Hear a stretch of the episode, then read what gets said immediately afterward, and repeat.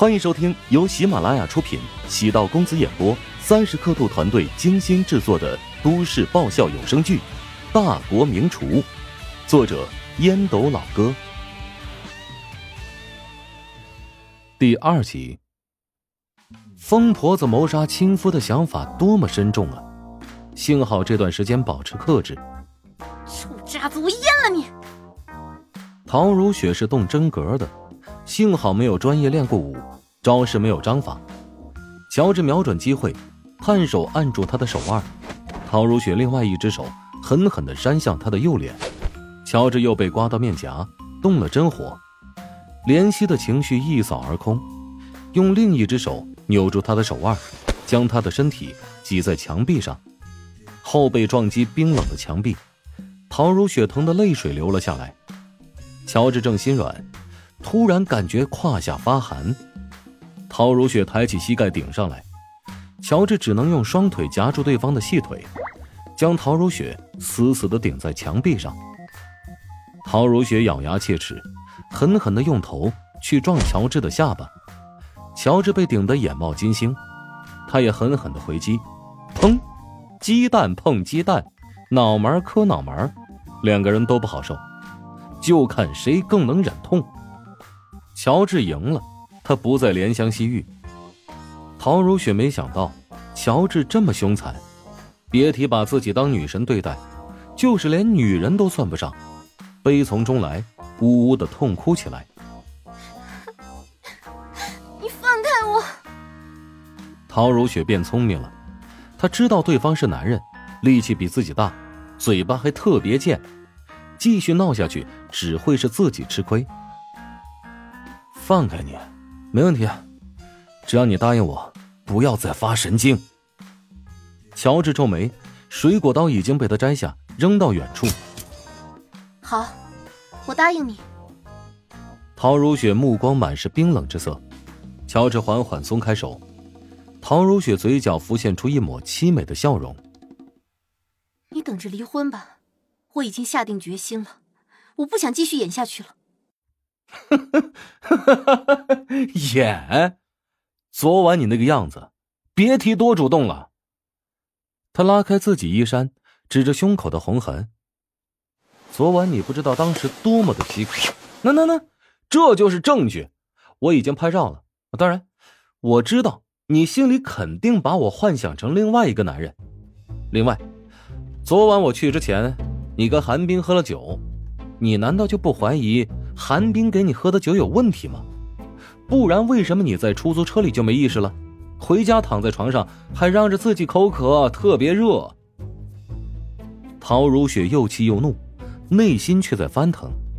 自己的酒量挺不错，昨晚只喝了两三杯红酒，即便是喝的是假酒，也绝对不可能那么容易醉倒。还有，记住，不是我求着娶你。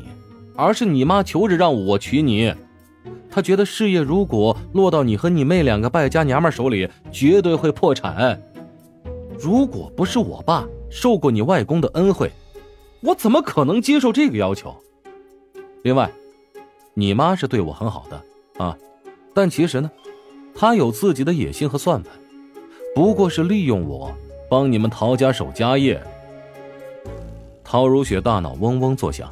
哪有功夫琢磨乔治的话？满是乔治提及韩冰给自己下药的事情，他心情混乱不安。韩冰会那么做吗？他和韩冰相识那么多年，确定恋爱关系，也就是在数月前，两人保持一道清白的界限。若不是自己的闺蜜从机场拍下韩冰与一个年轻女孩相拥的画面，陶如雪或许还会坚持跟韩冰在一起。陶如雪因为失恋，心如死灰，才会接受妈妈的要求，与乔治结婚。她当时做出这个决定，既是想让自己尽快走出伤痛，也是希望刺激韩冰。但韩冰前不久又开始联系自己，明明知道自己已经结婚了，还纠缠不清。陶如雪不敢往深处去想。行了，我去上班去了。乔治见陶如雪发呆，决定不再与她继续纠缠。陶如雪距离上班还有一段时间，他没有搭理乔治，坐在镜子前，拉开化妆盒。他先是吃惊，随后就发出撕心裂肺的猪吼声：“迪奥红管九九九，纪梵希小羊皮三零四，圣罗兰小金条二十一号，兰蔻哑光五零五朱砂红，香奈儿磨砂黑管幺幺二，雅诗兰黛五二零，全部被掰断，干净利落的成了两截儿。近百支口红全军覆没，口红就是女人行走的机械。”动什么都不能动口红，想要摧毁一个女人，就折断她所有的口红。她太狠毒了。你弄断我多少支口红，我就会弄断你多少根骨头。此仇不报，誓不为人。位于九华街的怀香酒楼是怀乡餐饮集团的旗舰店，每年都有无数人慕名而来，只为品尝味道正宗。传承悠久的地道淮南菜。乔治和陶如雪的婚事没有对外公布，将他安排在怀香酒楼。丈母娘嘴上说是锻炼自己，事实上呢是不想让自己那么轻松的吃软饭。他虽然厨艺精湛，但没在正规的酒楼熬练过，也琢磨着将这段经历当成财富。但这只是过渡，他自己肯定是要独立的做一番事业。至于跟陶如雪说贪图他的家财，那只是戏言。他自认为有手有脚，有真才实学，不仅有长远的目标，而且还有为之努力奋斗的计划。现代厨师是要考中式烹调师职业资格证书，等级分为五个，分别为初级、中级、高级、技师、高级技师。除此之外呢，初级厨师之前。有学徒、高级技师之后，有大师、宗师和国手的称号。乔治没有参加过证书考核，因此他的身份只是个学徒厨工，连初级厨师也不是。在后厨的话，呃，主要工作是洗碗呐，啊，洗菜呀，人手实在忙不过来，最多让你配个菜。像怀香酒楼这种级别，乔治连配菜的资格也不具备。喂。新来的，赶紧去洗盘子。说话的名叫包通，是一名初级厨师资格证拥有者，名义上呢是乔治的师傅。包通并没有认可乔治是自己的徒弟，所以一般都用“新来的”称呼他。乔治也不生气，笑了笑，将洗好的碟子放在消毒柜里。他瞄了一眼包通的刀工，忍不住暗叹了口气：这家伙刀工明显不行啊。文思豆腐是极其讲究刀工的一道菜，食材倒是放在其次。包通用切土豆丝的手法来切豆腐，那肯定不行啊！看什么看？想偷师吗？先洗拜年的盘子，再想着碰刀，这就是规矩。一个年长些的厨师走过来，见包通分心，皱眉道：“文思豆腐要好好弄啊！”是个重要客人点的，如果有一点差错，唯你是问。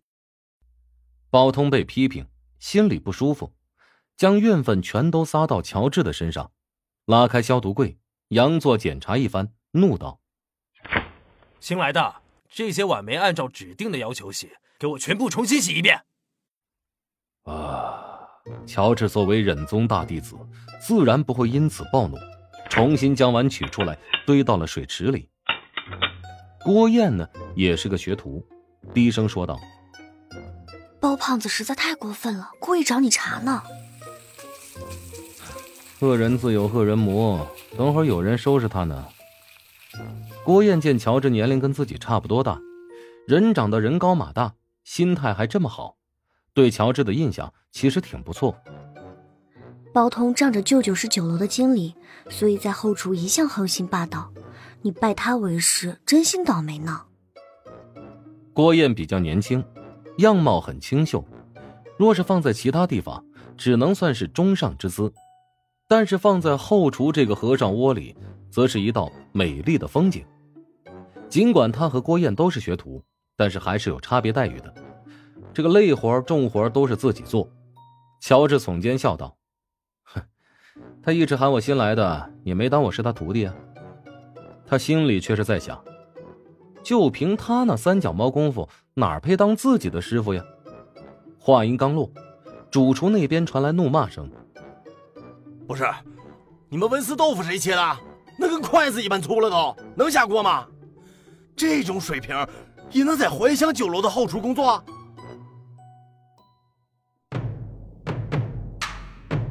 本集播讲完毕，感谢您的收听。